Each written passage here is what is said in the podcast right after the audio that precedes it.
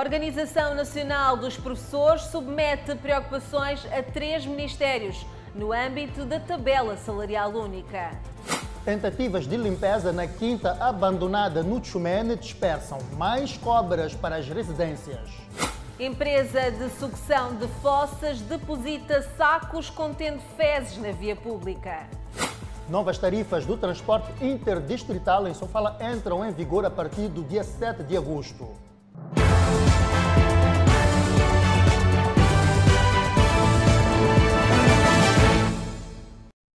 Boa noite, estamos em direto e em simultâneo com a Rádio Miramar e também as plataformas digitais.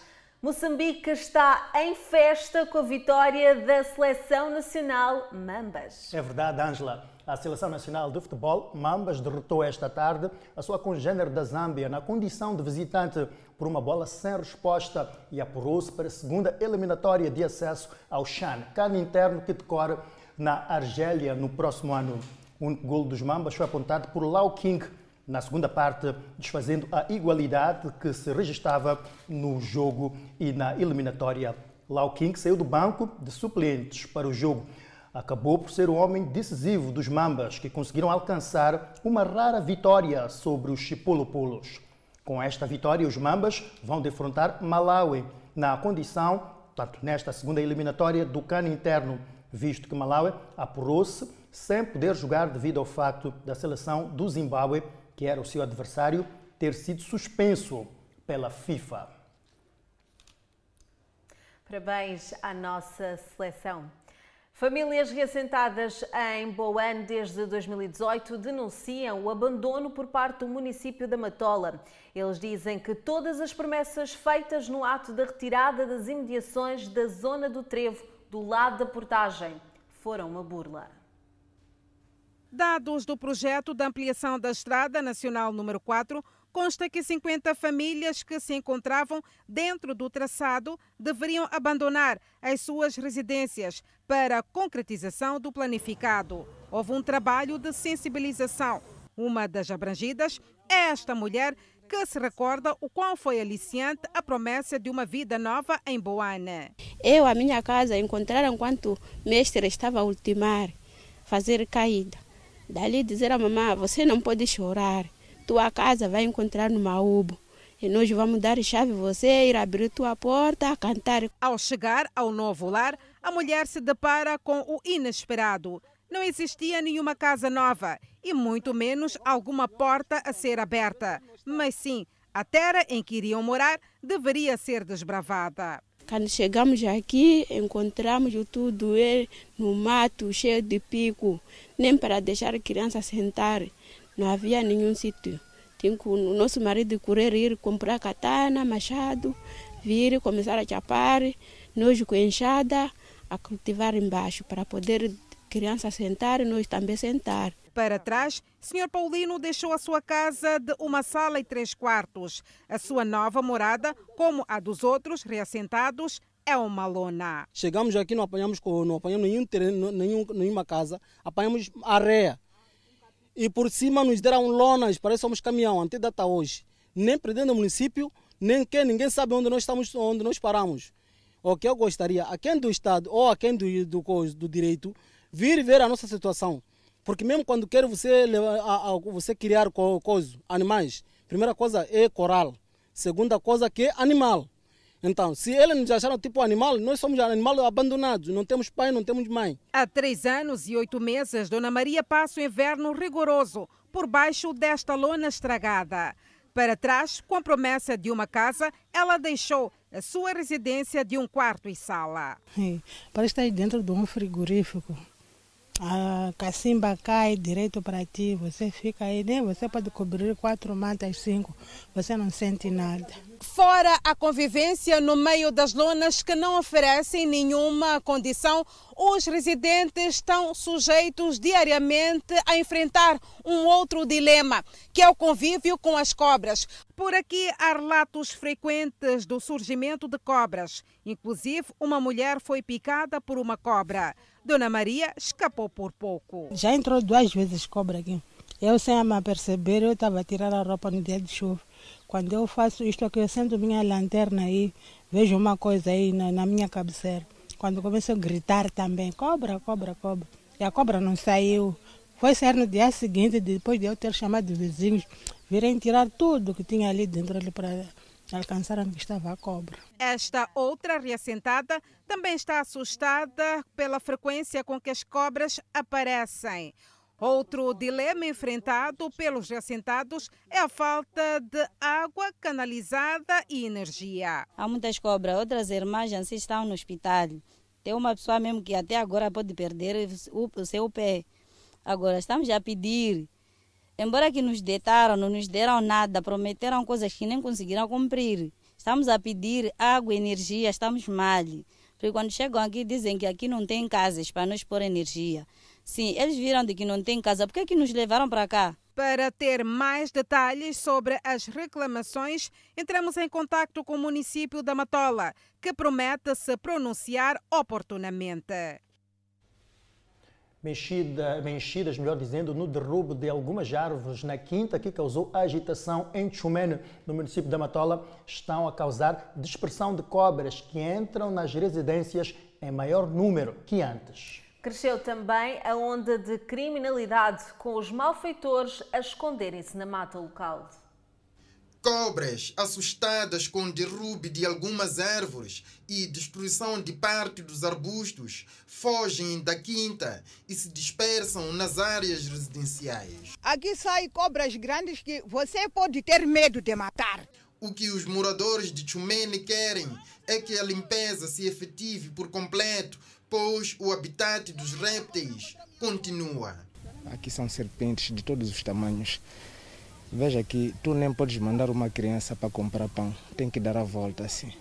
Com as dimensões que tem, correspondentes a número razoável de quarteirões, a Quinta isolou áreas residenciais. Moradores querem acessos. Aqui não temos rua. Mas nós saímos daqui para outra estrada que é paragem. Temos que dar essa toda a volta aqui, aí para paragem. Mas aqui podemos ter acesso à rua. Palco do crime. Você apanha, apanha homens que te, te grita, levam um telefone, te viola neste mato aqui. Agora, como é que está a deixar esse mato assim? Para lá na ponta lá. É aqui atrás destes arbustos, entre mata densa, onde os ladrões se escondem e controlam os movimentos nas casas do outro lado da rua.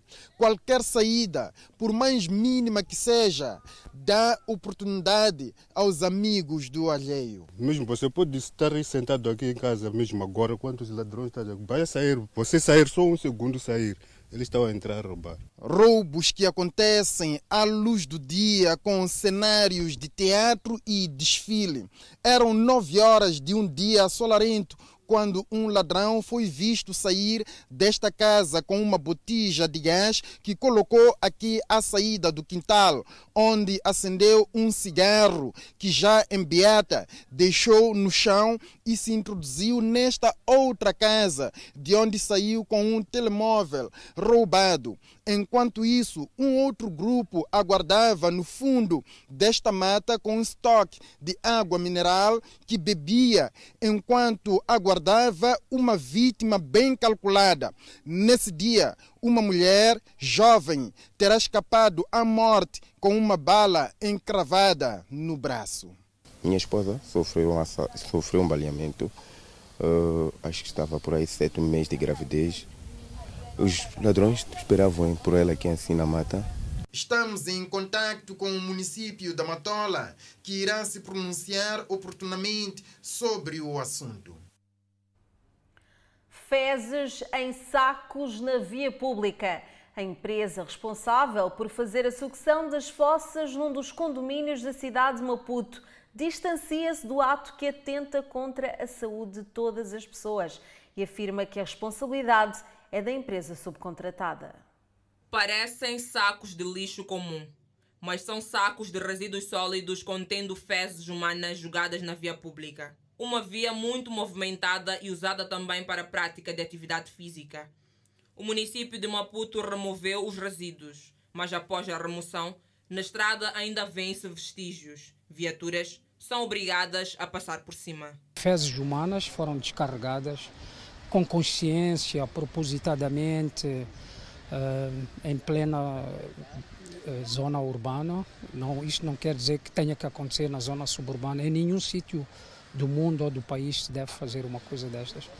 Então acionamos a equipa prontamente, ela fez-se ao local, começou a fazer a remoção, obviamente. Era impossível circular ali por causa do mau cheiro, mas a outra equipa começou a circular pela zona para ver se conseguiríamos ver onde é que, de onde é que provinham estas fezes humanas e acabamos localizando este condomínio. É um prédio que na realidade já tem um histórico ligado às fossas e desta a empresa que foi contratada para fazer a limpeza teve que subcontratar uma outra empresa para fazer a remoção destes resíduos sólidos e deitar no local apropriado. Entretanto, a surpresa surge quando estes deitam todos os resíduos removidos aqui na via pública. O meu caminhão não carrega os resíduos. Eu contratei um caminhão para vir carregar os resíduos. Depois de carregar os resíduos, as pessoas que saíram com os resíduos aqui deixaram cair. É um caminhão que, que eu contratei. Deixaram cair o resíduo na estrada. Subcontratação atrás de subcontratação. E neste processo alegam o fato da última empresa subcontratada não ter percebido que os sacos caíram. Mas quando fala com as pessoas, o que, é que dizem? Era cansaço, já tinham preguiça de chegar ao local apropriado? Bem, porque, porque, como conseguimos notar, é mesmo na esquina. Sim, dizem que o Tepal abriu, eles não perceberam que caiu o Tepal, que é um basculante. É um basculante. O Tepal de baixo abriu, não perceberam que caíram os sacos. O proprietário da empresa, nervoso e sem muitas palavras, preferiu não dar entrevista, mas diz-se chocado com a situação e que esteve presente no momento da execução do trabalho até a altura que foram colocados os sacos no caminhão, na esperança de estes serem depositados em local apropriado. Quem também está sem palavras é a chefe do condomínio em causa que contratou a primeira empresa. Ele apenas disse que ele não tem caminhões, mas existem empresas que, que, que, que ele aluga os caminhões, subcontrata os caminhões. Então, como nunca tivemos, sempre fez trabalho bom. O município vai sancionar os responsáveis. Queremos agir sobre os responsáveis por aquela situação de, em vez de descarregarem na estação de tratamento de águas residuais, onde este serviço é feito, deixarem um material tão perigoso para a saúde pública em plena via. Portanto, é este o trabalho que vamos fazer a seguir. O condomínio já esteve envolvido em situações iguais a quando da ligação direta feita das fossas céticas para as machambas do lado, sem devido tratamento, prejudicando deste modo os camponeses. Prosseguimos com as notícias para saber que a Organização Nacional de Professores diz ter recolhido todas as preocupações da classe sobre a tabela salarial única e ter submetido em cartas para os Ministérios da Educação e Desenvolvimento Humano, Economia e Finanças e Administração Estatal e Função Pública. E entre as preocupações, Edson, está a discrepância entre o tempo de trabalho e os níveis académicos classe que garante contacto com a ciência, desavinda com o governo. São os professores preocupados com os moldes da TSU, tabela salarial única. Para a Organização Nacional dos Professores, o adiamento da TSU foi bom. Nós, como NP, estamos a dizer o seguinte: o adiamento para nós é muito melhor para corrigir as reclamações. É que a tabela foi estruturada de uma forma que arquiteta injustiças no seio da classe, onde os professores com mais tempo de trabalho sairiam a ganhar muito menos que os recém-contratados altamente instruídos. Aí está o problema do desprezo ao tempo do trabalho e consideração ao nível acadêmico. O tempo de serviço prestado ao Estado é, para nós entendemos que é, prejudicava aos mais antigos, professores neste caso. O maior peso na origem do problema. Muitos professores altamente instruídos e recém-contratados foram alunos dos professores com nível acadêmico relativamente baixo. Daí a gravidade no desequilíbrio dos ordenados. O mais novo, simplesmente falando, foi educado por este professor por esse docente e por ser novo teve acesso também de estudar um pouco sério. Por isso mesmo, a Organização Nacional dos Professores recolheu sensibilidades de cada docente, resumindo e submetendo cartas para os Ministérios de Educação e Desenvolvimento Humano, Economia e Finanças e Administração Estatal e Função Pública. Por que, que nós mandamos para estes, estes ministérios? São responsáveis pronto, pela regularização das reclamações que nós por lá apresentamos. Manuel Flore, cidadão que soube da preocupação dos professores, diz que é importante dar bons salários aos professores licenciados, mestres, até doutores, mas é mau lhes colocar em vantagens pouco equilibradas com o que se paga aos que conhecem giz ou marcador e quadro há décadas tudo sem descartar os reformados. Chega realmente eles, os primeiros não foram à universidade, também há de ser um problema sério, porque esses que estão sendo na universidade são mais elevados. Mas pronto, tenta, tenta, deve tentar se equilibrar o salário para não haver os problemas, talvez. Contudo, Teodoro Mudumbi apela à calma e serenidade aos professores para que o processo de ensino e aprendizagem não sofra impactos negativos. A Assembleia Provincial de Sofala aprovou as novas tarifas dos transportes interdistritais que entrarão em vigor a partir do dia 7 de agosto do presente ano. De 38 anos de idade, Tina Augusto, viúva, desempregada e mãe de três filhos, a residir no distrito de Gorongosa, olha com bastante preocupação o agravamento das tarifas dos transportes interdistritais esta mulher, que depende destes meios para deslocar-se uma vez ao mês à cidade da Beira, para onde tem o acompanhamento médico, afirma que para conseguir os atuais 260 meticais tem sido difícil e não imagina como será a sua vida depois de entrar em vigor a nova tarifa dos transportes. Tina diz que com os pequenos negócios de bolinhos que faz para sustentar os seus três filhos, vai ser difícil economizar 672 meticais ao mês para o transporte de ida e volta adicionando valores de medicamentos e outras obrigações e antevê momentos de muito sofrimento. Puxa para mim porque eu não trabalho, sou um deficiente e o dinheiro torna-me difícil. Reunida em Yamatanda, a Assembleia Provincial de Sofala aprovou as novas tarifas dos transportes interdistritais que deverão entrar em vigor a partir do dia 7 de agosto. Com isto, Beira Dondo passará a custar 45 meticais em vez de 35 meticais da tarifa em vigor. Para Nhamatanda, serão necessários 160 meticais contra os anteriores 125 meticais. Uma deslocação ao distrito do Bus, o passageiro passará a pagar 280 meticais contra os 250 meticais.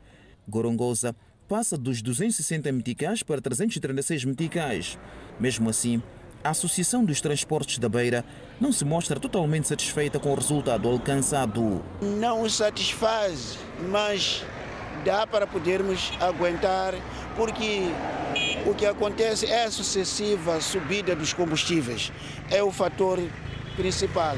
Com a entrada em vigor das novas tarifas dos transportes interdistritais, isto é, no dia 7 de agosto, o presidente da Associação dos Transportadores ao nível da capital provincial de Sofala diz que os operadores têm tempo para melhorarem as condições das suas viaturas, de modo a oferecer as melhores condições aos passageiros durante as viagens preparar as suas viaturas, ter um, uma boa comodidade eh, e apelar aos compradores e motoristas o respeito para com o, o, os, transporta, os transportados, que são o, os passageiros. Nesta segunda-feira, a ATAB irá reunir os seus associados para emitir um comunicado oficial do reajuste das tarifas e a obrigatoriedade da fixação dos editais nas viaturas para que o passageiro tome conhecimento de que no dia 7 de agosto entrarão em vigor os novos preços.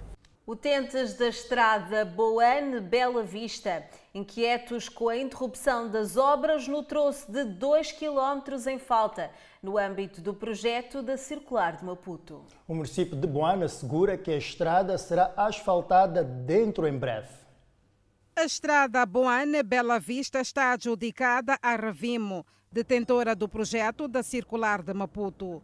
O troço de 2 quilômetros, que parte do cruzamento para quem vai a Massaca até a Estrada Nacional número 2, é de tirar o fôlego. Dos 111 mil habitantes, Fernando Sarmento é um dos residentes que tem na via como estratégica para desenvolver as suas atividades. Ele conta o quão é difícil caminhar por este troço. É, é muito complicado porque de facto estás a ver, é, é muito difícil, os, os, os, caminhões, os carros passam daqui, é um pouco complicado. E as obras começaram há um bom tempo, mas depois param daqui para aqui. A obra inicial consistiu na retirada do asfalto e depois se fez a compactação dos solos. É esta compactação que está a trazer prejuízos na saúde dos utentes da via. Há muita poeira espalhada pelo ar. A medicina já diz que a poeira faz com que a entrada e a saída do ar dos pulmões fique comprometida. Como resultado, o peito incha, ocorre a falta de ar, que dá lugar a uma tosse. Derivado desta poluição do ar, podem surgir outras doenças, como o cancro ou pneumonias. Para quem passa pela via, é tanto alaranjado que se vê que até se perde a visibilidade. Aqui, nem a máscara de proteção facial consegue travar a entrada da poeira levantada pela quantidade dos carros que passam. Aqui, quando chove, sempre e água, onde como vocês estão a ver assim, sempre fica cheio de água, porque não tem nada que, que faz a água que passa. Os automobilistas, os maiores usuários desta estrada, ignoram a dor da coluna, que deriva dos buracos que existem e sentem mais pelo único meio de trabalho, os autocarros. Estamos a passar mal, quase todos nós, transportadores, que estamos a usar esta via de Boana a Xangalane mesmo. Está a estrada toda danificada. Isto já não estamos a conseguir com o transporte, por causa de, das próprias. A suspensão em si. Já estamos, já está um pouco muito mal mesmo. Presidente do Conselho Municipal da Vila de Boana garante que o arranque das obras está para breve. Inclusive, existe um projeto muito ambicioso em que os munícipes de Boana e não só irão gostar. Contudo, não há motivo para alarme. Para o bem-estar dos munícipes, foram incorporados duas grandes componentes que permitirão maior fluidez do trânsito essa é a razão da suspensão dos trabalhos. Previa-se no início uma, um alargamento da ponte e com a visita do ministro verificou-se que tinha que ser uma ponte eh, definitiva. Eh, então está-se a fazer o projeto da ponte e está-se a fazer o projeto também da rotunda, onde vira, quem vira para, para, para Maúgo, ali vai ter uma grande rotunda. Então foram incorporados esses dois elementos que no início não estavam, não estavam no projeto. Isto vai levar naturalmente algum tempo mas nós, uh, não querendo esperar, pedimos à empresa, uma vez já sendo uh, escolhida, para melhorar como estava antes, que já nem se transitava. Não é? Então já se retirou todo o asfalto, fez ali uma compactação, mas não é ainda o início uh, como tal da obra. Aguardamos que dentro de, eu não quero dizer meses, se calhar semanas, a obra vai, vai iniciar. O município de Boane está igualmente expectante na conclusão do troço de 2 km em falta da estrada Boane-Bela Vista, adjudicada a Revimo.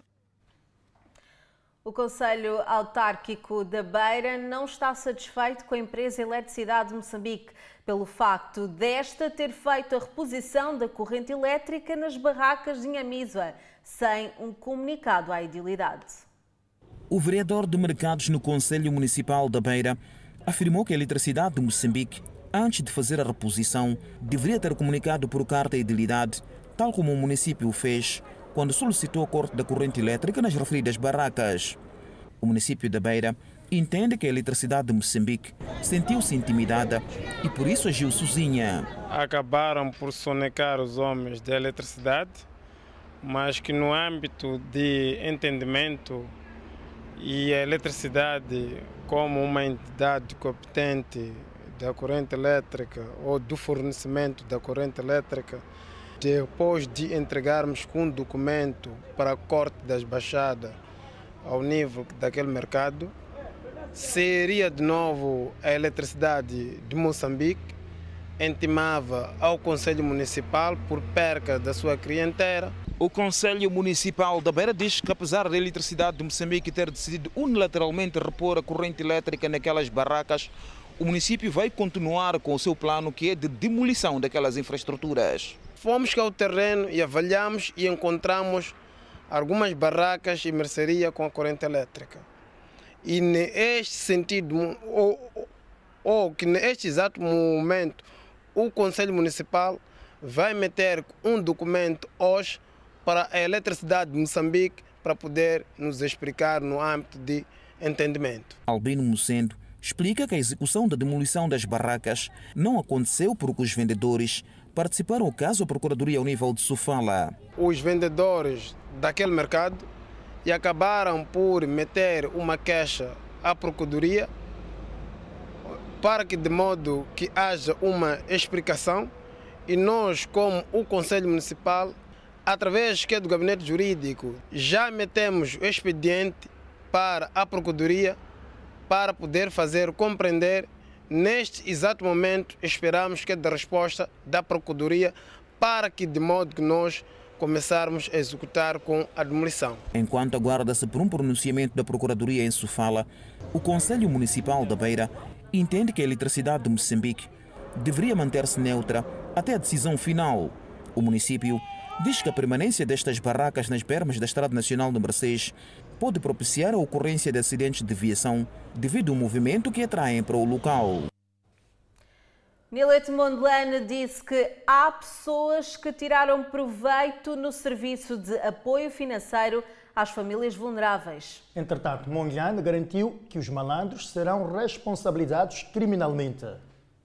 O setor do Gênero, Criança e Ação Social no ano passado introduziu um programa de apoio às famílias vulneráveis nos distritos e municípios onde há altos índices de pobreza.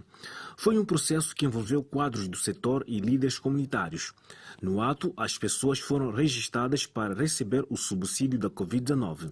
Mas essa promessa até então nunca se cumpriu, tendo deixado os beneficiários à sua sorte. O exemplo é da jovem Hilária Caetano, vendedeira de tangerina, que está desesperada. O dia dele falou para ir ouvir o nome lá no campo. Saímos, fomos lá. Chegamos lá, o nome saiu. Ficamos na bicha. De manhã até 17 horas. Disse, já está na hora, largaram logo fora. Dia seguinte, voltamos mais.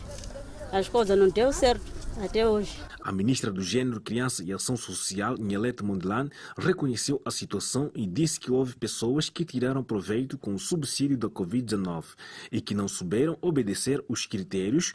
Houve pessoas que tiraram proveito, pessoas com responsabilidade a nível da comunidade, que não souberam obedecer os critérios. A ministra do Gênero, Criança e Ação Social, Nhalete Mondlane, disse que o processo envolveu alguns líderes comunitários aqui na província de Manica e não só.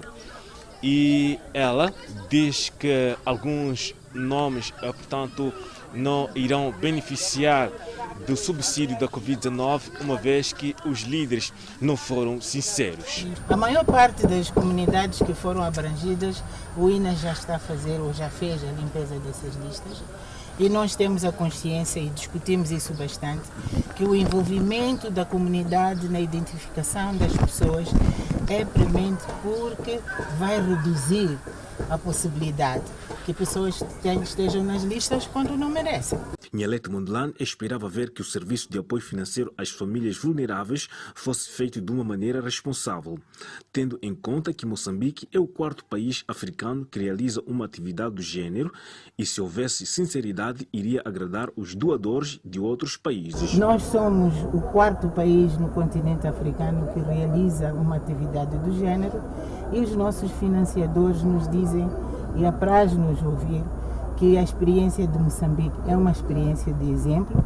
É verdade que tivemos desafios na fase de registro em alguns distritos, mas é uma grande ambição. Nhalete Mondlane concluiu que os quadros do setor do gênero, criança e ação social devem saber comunicar melhor em línguas locais para a população das comunidades, no sentido de haver transparência. O município de Quelimane está sem dinheiro para a construção de um aterro sanitário. Atualmente, o lixo é depositado na estrada da cidade de Climane. O lixo que é recolhido na cidade de Quelimane é depositado atualmente no padeiro, na principal entrada para a capital provincial da Zambésia. A imundícia está a poluir as águas do rio dos Bons Sinais, pois toda a água negra da cidade é descarregada no braço dos Bons Sinais sem nenhum tratamento. Como sabe, o padeiro é cartão de visita para Quelimane. Tu não podes ter uma lixeira, um aterro sanitário na entrada da cidade. Então nós vamos transferir vamos construir um aterro sanitário de raiz. Aliás, o concurso já foi lançado, a empresa técnica já foi apurada. Pela primeira vez, a cidade de Climano vai ter uma estação de tratamento. Essas águas vão ser enviadas para esse local, que é a ETAR, vão ser tratadas para depois serem lançadas para o rio. Manuel de Araújo avança que este ano foram cedidos os direitos de uso e aproveitamento de terra pelo Conselho Executivo para a construção de um aterro sanitário no posto administrativo de Maquival e procura apoios para a edificação do empreendimento. Também quero agradecer a Sua Excelência, o governador da Zambésia, Pio Matos, que nos cedeu finalmente um doate para um local onde nós vamos pôr a lixeira, o aterro sanitário. Nem vai ser lixeira, vai ser aterro sanitário. Nós perdemos dois financiamentos que nós já tínhamos conseguido porque não, não tínhamos esse doate. Passaram aqui quatro governadores Passaram aqui cinco administradores distritais, três secretários permanentes. Não conseguimos esse doado. Só agora, com o governador Pio Matos, é que nós conseguimos esse doado. Agora temos que ir atrás dos fundos. Tanto quero publicamente agradecer este gesto do governador, que não fez nada mais, nada menos do que cumprir com a sua tarefa. Aliás, ele próprio é munícipe de Clima. A secretária de Estado é munícipe de Clima. A ministra, também agradecer a, a, a ministra Ivete Maibaz, que tem colaborado bastante. O embaixador do Japão em Moçambique avançou que seu país tem estado a apoiar Moçambique em várias áreas e mostrou a sua abertura em apoiar o município de Quelimane. Bem, até que podemos, é, mas vocês têm que é, montar um projeto e apresentar para o governo central é, e o governo central que apresenta esses, todos os projetos para nós como prioridade. O embaixador japonês em Moçambique falava na cerimônia da demonstração do chá do Japão em Quelimane. O edil de Nampula, Paulo Van, entregou este sábado mais uma rua pavimentada que liga duas das principais avenidas daquela autarquia. Orçada de mais de 7 milhões de meticais, a estrada ora entregue aos municípios de Nampula Poledil Paulo Vahanlé tem 500 metros, 10 metros de largura e liga duas das principais avenidas da cidade de Nampula. É uma via que liga as avenidas Eduardo Mondlane e a Rua dos Poetas aqui na cidade de Nampula e a idealidade desde que esforços continuam a ser feitos, visando melhorar outras vias de acesso que ligam os diferentes bairros da autarquia de Nampula. Vahanle diz que a estrada consta da lista das vias já mapeadas para trabalhos de melhoramento. Esta rua estava esquecida, chama-se Avenida do Martes de Moeda. Como vocês podem saber, o que, são Martes, o que foi esta data de Martes de Moeda, uma data importante. E depois, eh, nós temos que dignificar os nomes, então a rua também tínhamos que melhorar para que os municípios, incluindo a escola secundária 3 de fevereiro, tivessem os alunos de transitar bem esta via. Os municípios relatam cenários em que, antes da pavimentação da via, a circulação de pessoas e bens era feita de forma deficitária. A estrada está boa mesmo, está bem feita a estrada. E antigamente não estava bem a estrada, estava muito estragada.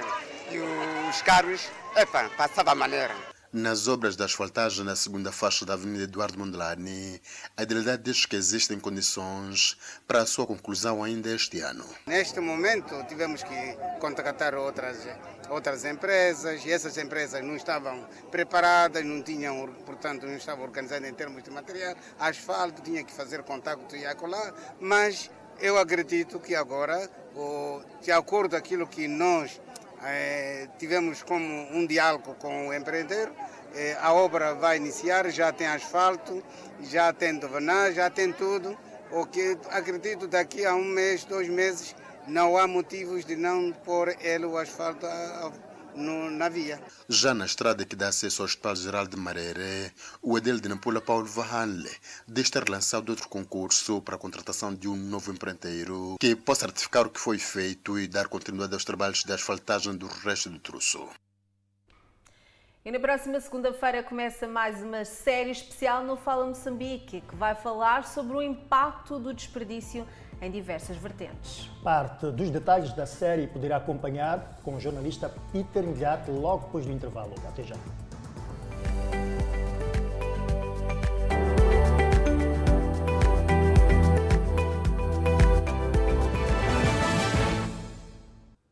Estamos de volta. A partir de segunda-feira, no Fala Moçambique, poderá acompanhar a nova série especial. Série essa que vai falar sobre o impacto do desperdício em diversas vertentes. Já posicionados do outro lado do estúdio, Angela Semedo e Peter Ndiate para falar de parte dos detalhes dessa série.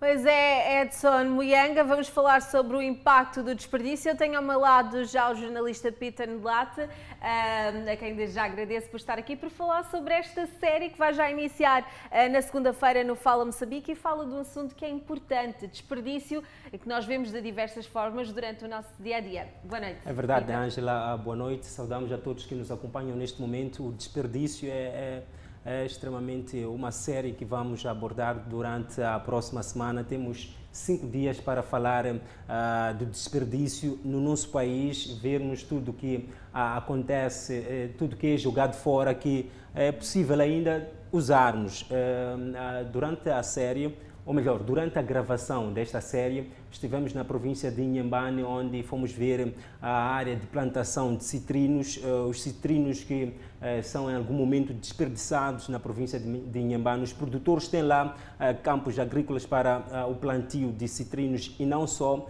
mas não há mecanismos plausíveis para o escoamento destes citrinos e vamos ver que há muita gente que não tem mesmo nenhuma laranja uh, uh, por dia para uh, se alimentar, chupar uma laranja, uma tangerina, mas é. em contrapartida tem muita gente que acaba desperdiçando a laranja, a tangerina, o, ananás também.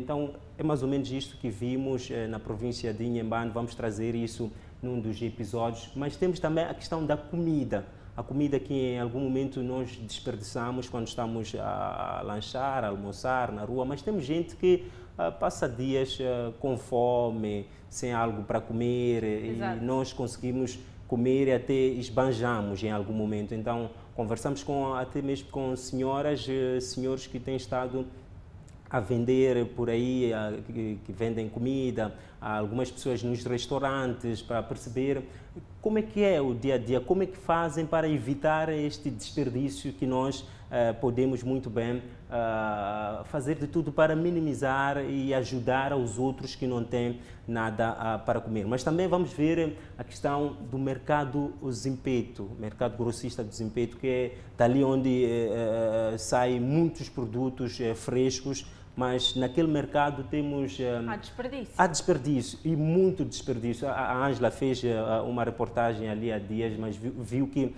há muita laranja ali desperdiçada, que é jogada fora. Tem dois contentores de lixo naquele local que diariamente uh, saem dali com muito produto podre, tomate, uh, batata reno. Então é um pouco disto que nós vamos trazer para as pessoas perceber a, perceberem a quantidade eh, de comida, a quantidade de, de frutas que eh, eh, nós desperdiçamos, mas em contrapartida sabendo que há gente que não come. Mas também temos a questão da água. Em muitos bairros da, da, região metropolitana ah, de Maputo, temos tubos, tubagem já obsoleta que acaba ah, desperdiçando em grande medida a água há, muita água tratada, mas que acaba não chegando nas torneiras de muita gente. E sabemos que há muita gente uh, sem água para beber, água potável, neste caso, para o consumo,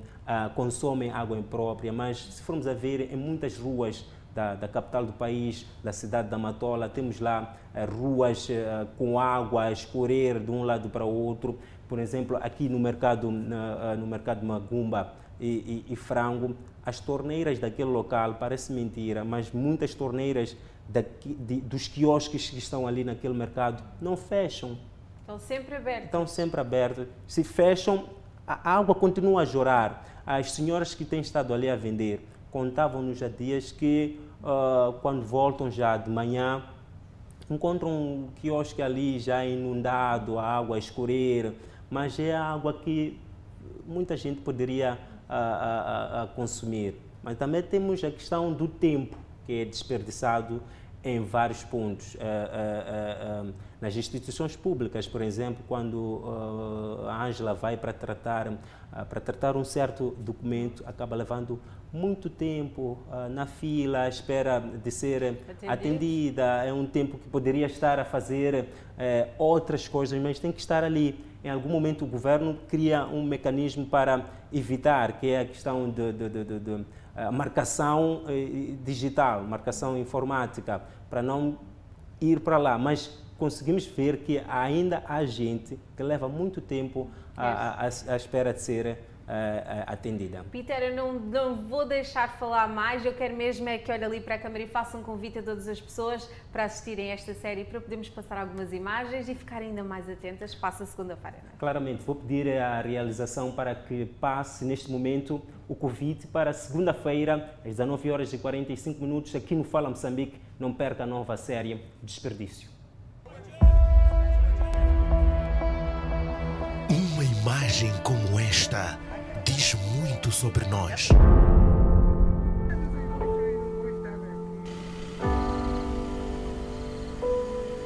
Plantar, nascer, colher e ver boa parte ir direto para o lixo.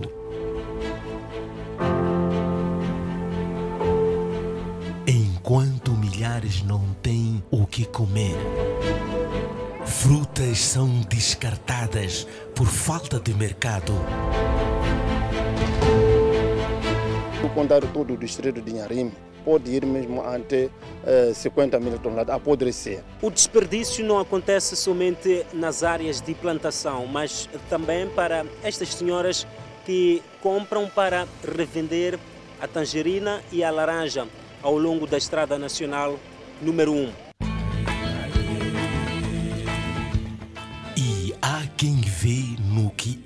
Descartável uma oportunidade para o aproveitamento integral dos alimentos. Comecei a questionar se essas coisas que nós estamos a utilizar para fazer bolo, o que sobra, será que não é possível aproveitar para alguma coisa? Tem que ser mesmo jogado fora.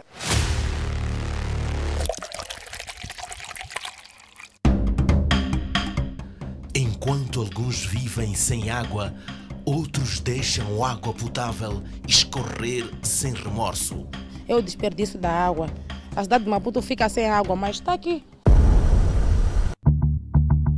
De olho no relógio, o drama de quem enfrenta longas horas e dias à espera de um simples documento.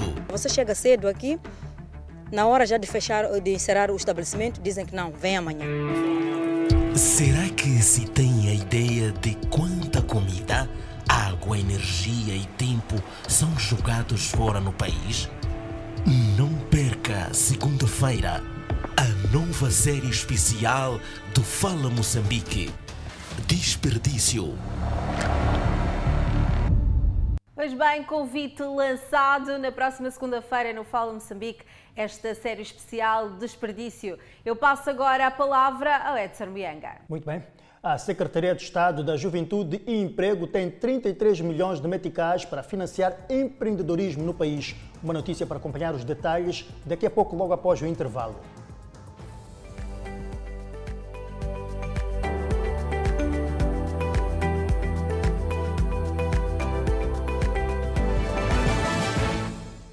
A Secretaria de Estado da Juventude e Desporto tem 33 milhões de meticais para financiar o empreendedorismo no país através de diversos programas daquele órgão. Passa a retificar a Secretaria de Estado da Juventude e Emprego, melhor dizendo.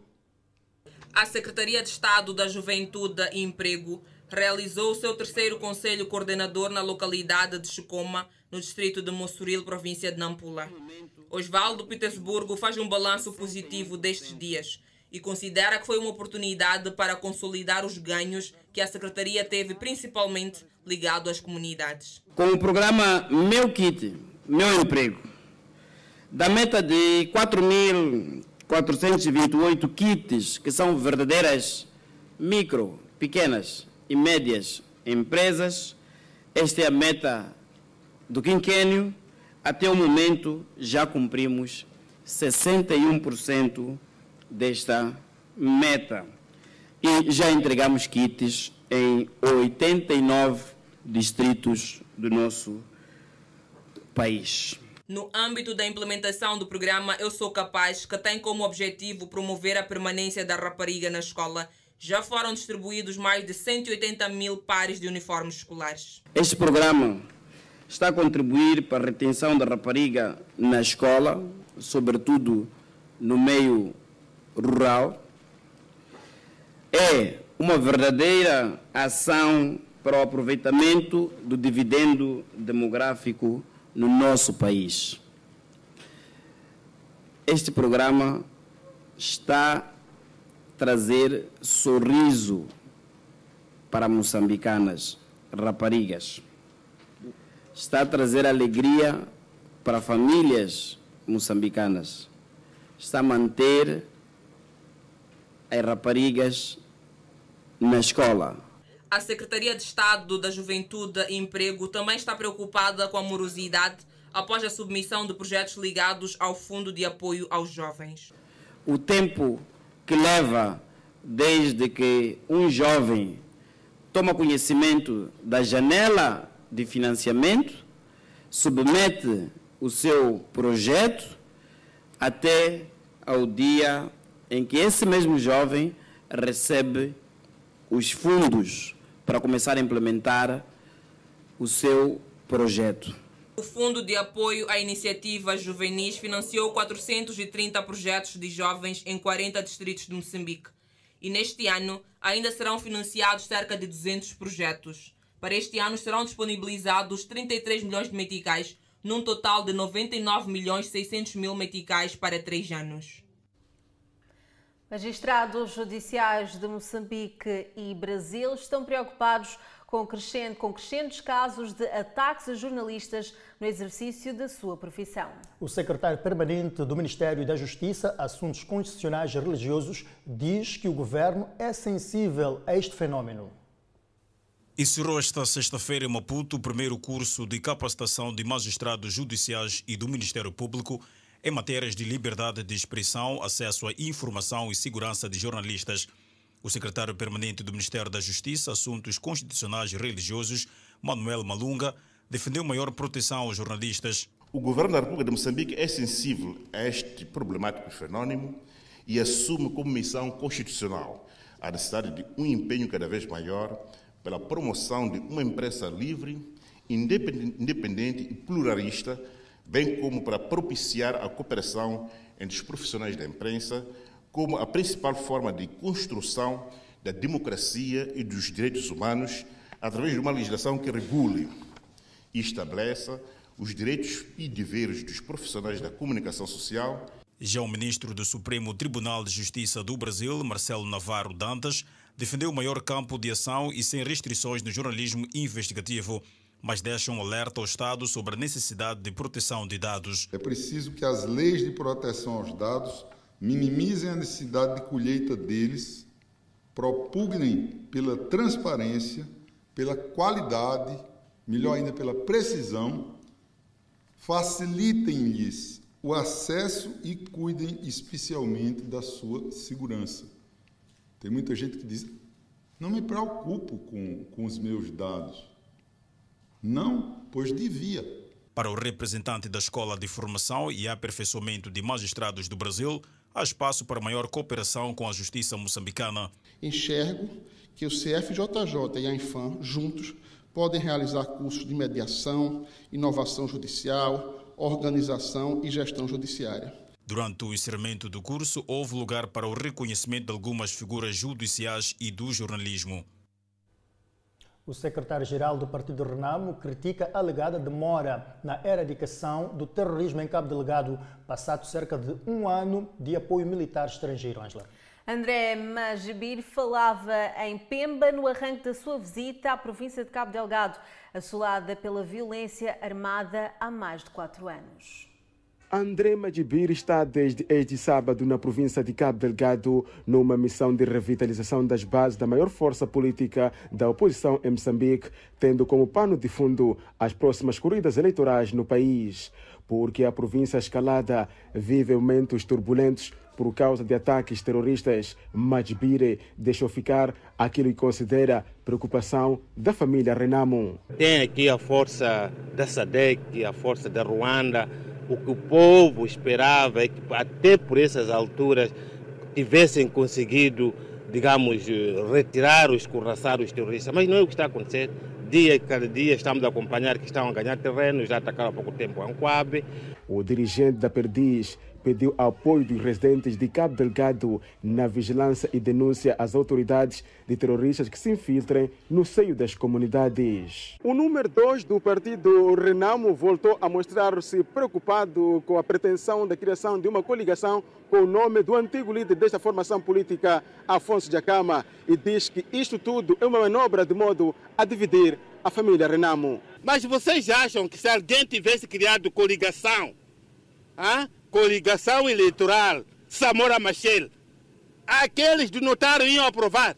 Não. Coligação eleitoral Eduardo Mondlane, aqueles iam aprovar? Não.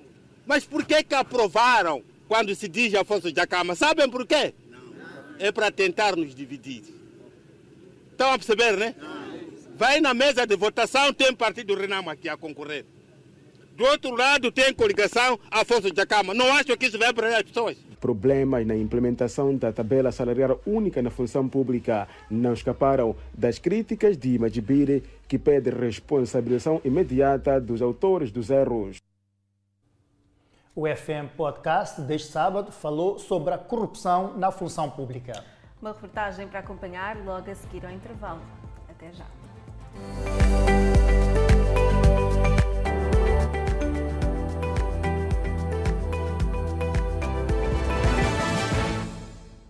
Estamos de volta. O FM Podcast deste sábado analisou a corrupção na função pública. Para os painelistas Vítor da Fonseca e Ivan Maus, é preciso um longo trabalho para que se possa pôr fim à corrupção no país. Infelizmente, é uma realidade que nós temos aqui em Moçambique e que não é nova. Eventualmente, nos últimos tempos é que nós temos falado sobre a corrupção, mas é uma realidade que já está presente no país uh, já há algum tempo. Se formos a verificar, é a razão porque hoje em dia o FMI, por exemplo, não consegue financiar Moçambique, porque condicionou que Moçambique, por exemplo, um, explicasse ao povo moçambicano os contornos relativos à dívida que foi, contra, que foi contraída em 2013. Então, significa que, por conta da corrupção, é uma cadeia de consequências que uh, acaba por recair para o povo. Se formos a verificar, hoje em dia Moçambique queixa-se, por exemplo, de falta de escolas, queixa-se de falta de hospitais, uh, queixa-se, por exemplo, de falta de vias de acesso. Se formos a verificar, nossas estradas todas estão esburacadas. Inclusive, o principal corredor do país, que é a Avenida de Moçambique, está como está. Tudo isso pode estar ligado à corrupção, porque o dinheiro que devia ser investido para a prestação de serviços essenciais para o povo é desviado e vai nos bolsos das pessoas. E como bem dizia o doutor da, Fonseca, se formos a verificar, temos funcionários públicos, por exemplo, da polícia, do CERNIC, que têm carros de alta cilindrada, que vivem em mansões, que vivem aqui no Triunfo. E nós conhecemos e sabemos que aquele indivíduo que vive naquela casa grande, gigante, é um indivíduo do CERNIC. E nós bem sabemos qual é a tabela salarial que é praticada a nível da função pública. Então, significa que nós normalizamos a corrupção no país. E parece que não há interesse eh, direto ou, ou, ou, grande em querer investigar eh, as pessoas que estão envolvidas eh, nesses crimes. Temos uma boa legislação. Por exemplo, em Moçambique temos a lei da propriedade pública, em que o funcionário público é obrigado a ter que declarar os seus bens. Inclusive, os servidores públicos maiores, estou aqui a falar de deputados, de ministros, uh, diretores nacionais uh, e até provinciais, têm também essa obrigação de, de, declarar os seus bens. Mas nós temos notado que essa lei tem sido uh, vítima de cíclicas violações. Ninguém declara os seus bens. E quando é assim, é difícil investigar que, sem afinal de contas, aquele, aquela casa, aquele carro de luxo que esse indivíduo tem, que adquiriu em dois anos após assumir um certo cargo, advém dos seus rendimentos ou não. Então, eu penso que, de facto, é um crime eh, que é muito comum neste país e, bem disse o doutor da Fonseca, que já temos uma legislação que, de alguma forma, vem uh, prever molduras penais mais altas e bem claras em relação aos infratores. Entretanto, o que nós temos verificado é que parece também não há interesse em investigar. Se a verificar, mesmo o, o crime que foi relativo à, senhora Cetina Titose, nós verificamos que havia uma manobra grande em, em, no sentido de tentar uh, suavizar, no sentido de tentar uh, ilibar a senhora. Exato. E notamos que no fim do dia acabou sendo ilibada, porque em termos de cumprimento da pena, que devia ter cumprido, não cumpriu. Então, quando nós temos uma boa legislação, mas a legislação não é cumprida, significa que nós estamos a, a, a, a criar situação desse crime continuar no país. E se formos a verificar, é que os, os, os mais novos, um, ehm, geralmente quando até escolhem as profissões hoje em dia, parece que escolhem as profissões que têm em vista os ganhos futuros que vão ter em termos de corrupção. Falava e, de Matalano, Vitor. Pois é, pois é. E, e só para verificar, falar mesmo de Matalano ou dos, dos polícias, um, é comum ouvir-se um, nas ruas que os polícias não querem ficar nos, nos escritórios, que até ficam chateados uh, com os seus chefes, com os seus superiores hierárquicos, quando os mesmos são colocados nos escritórios. Querem ficar nas ruas, porque sabem que nas ruas é onde há dinheiro. Portanto, é uma cultura que nós estamos aqui a normalizar, que de alguma forma acaba por acarretar custos ou consequências negativas para a população. Hum. Muito bem, é um tema que nós ainda vamos explorar ao longo aqui do FM Podcast. Eu ia pedir também depois ao Vitor para explicar novamente esta legislação para que as pessoas percebam lá em casa que de facto poderá ajudar a esclarecer muitos destes casos. Mas antes disso, eh, nós fomos até às ruas do FM Podcast para ouvir um pouco também da opinião das pessoas em relação a este tema de corrupção. Então eu vou pedir aqui à realização para colocar. Epá, isso não é boa coisa. Por quê? Epá, exemplo, posso dar um exemplo. Uma pessoa sai, posso dizer que de lá, nos bairros lá, vem, chega na cidade, chega ali, fica duas horas uma hora, leva muito tempo à espera da bicha. Isso que isso não é não é justo para Às mim. Às vezes tem que pagar para conseguir. Exatamente, exatamente. Já, exemplo, como eu não tenho dinheiro para pagar, só tenho os 200 meticais para tratar o BI. Já, se não tenho uns 200 ou 300 para pagar uma pessoa ali, tenho que voltar para casa. É mau esta é mau, é mau sim. Opa, eu penso que é preciso que eh, as pessoas que atendem sejam imparciais, sejam pessoas eh, que atendem os, os munícipes e possam, possam atender, porque é uma preocupação dos munícipes. Né? Eu tenho um, preciso de um BI, preciso de um documento, preciso daquilo com urgência, por exemplo. Posso precisar do BI para efeitos de matrícula, para o caso de estudantes, posso precisar do. Uh, há um outro documento que é o, é o comprovativo de licenciamento criminal, por exemplo, para um emprego ou para uma, uma entrevista ou uma, como é que posso dizer, é, para ingressar na faculdade. Então, se é é, é exigido um valor para, uh, para ter o documento, como é que vai ser? Se eu só tenho, por exemplo, só o valor do BI, ou só o valor para ter o documento de, de, de registro criminal. Então, é, é um pouco complicado. Eu penso que é, uma sociedade que precisa mesmo de, uma, de um trabalho, de uma educação, e isso deve ser feito em forma de educação, na verdade. Temos instituições que podem velar por esta por esta parte, né? instituições governamentais podem é, informar, mas ensinar os, os, os funcionários públicos, é, porque isso acontece muito é, nas instituições públicas, porque nós vamos às instituições públicas, vamos à busca desses, desses documentos, então é preciso que se, que se ensine aos, aos funcionários públicos que eles devem atender não só pensando em alguma remuneração ou em algum, vamos dizer, chama-se refresco, né? Não pode ser assim. Nem todos nós temos, eh, temos esse dinheiro para eh, para dar a eles refresco. Então é preciso que haja, que haja essa, essa consciencialização. Obrigado. Dizia este cidadão que nem todos têm o dinheiro para pagar ao que ele chama de refresco. Vítor, eu queria comentar-se aqui, são duas opiniões em relação a este tema de corrupção, em específico na função pública. Portanto, conforme disse, é uma sarna que existe na administração pública e será difícil da sua extinção, porque é isto. É, porque os salários é aquilo que nós estamos a assistir, pior nesta fase em que estamos a atravessar, nesta tabela única que ainda não foi aprovada, que na maioria das vezes, quando chega na administração pública, os próprios funcionários, doutor, nós ainda não recebemos. Quando diz isto, já está a incitar para fazeres alguma coisa sobre aquela pessoa. Ainda te diz que eu não tenho dinheiro de transporte. Portanto, isto é uma sarna, mesmo que o salário, esta tabela única, possa ser aprovado, mas não vai responder às expectativas dos trabalhadores da função pública. Nós temos que verificar o custo de vida em Moçambique.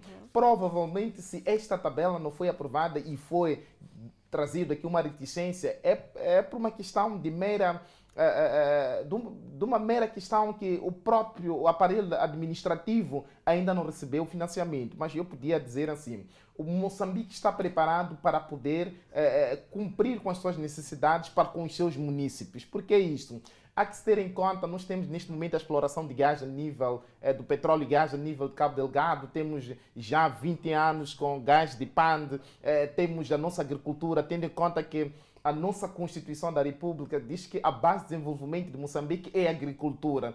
E eu procuro saber, será que esta agricultura nós estamos preocupados em crescimento para poder salvaguardar aquilo que é o interesse da nossa sociedade moçambicana? Parece que não. E temos uma situação, segundo o professor é, é, Marcelo Ribeiro, ele diz que uh, uh, há um cenário a nível das funções do Estado. O Estado deve garantir segurança, justiça e o bem-estar. Portanto, se nós queremos ir para o bem-estar, nós vamos entender aqui que não existe em Moçambique. Parece-nos que eh, os gestores sêniores da administração pública estão preocupados com seus ganhos comparativamente àquele staff que está mais para baixo.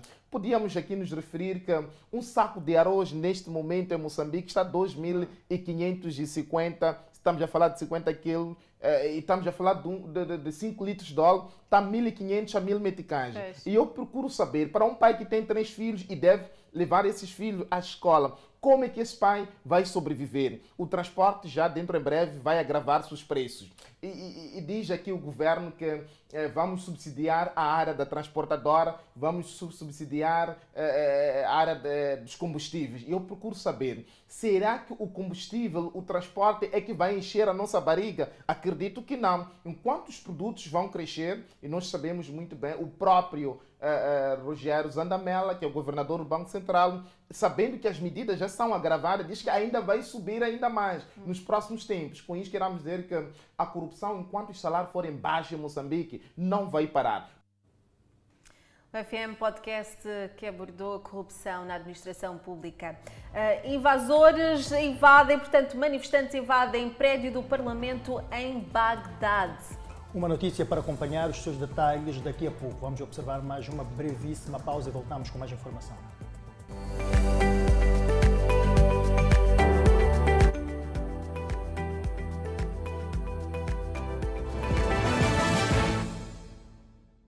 Estamos de volta ao Fala Moçambique agora na atualidade internacional. Apoiantes do clérigo xiita invadiram o parlamento iraquiano pela segunda vez numa semana para protestar contra os esforços de formação do governo liderados por grupos apoiados pelo Irão.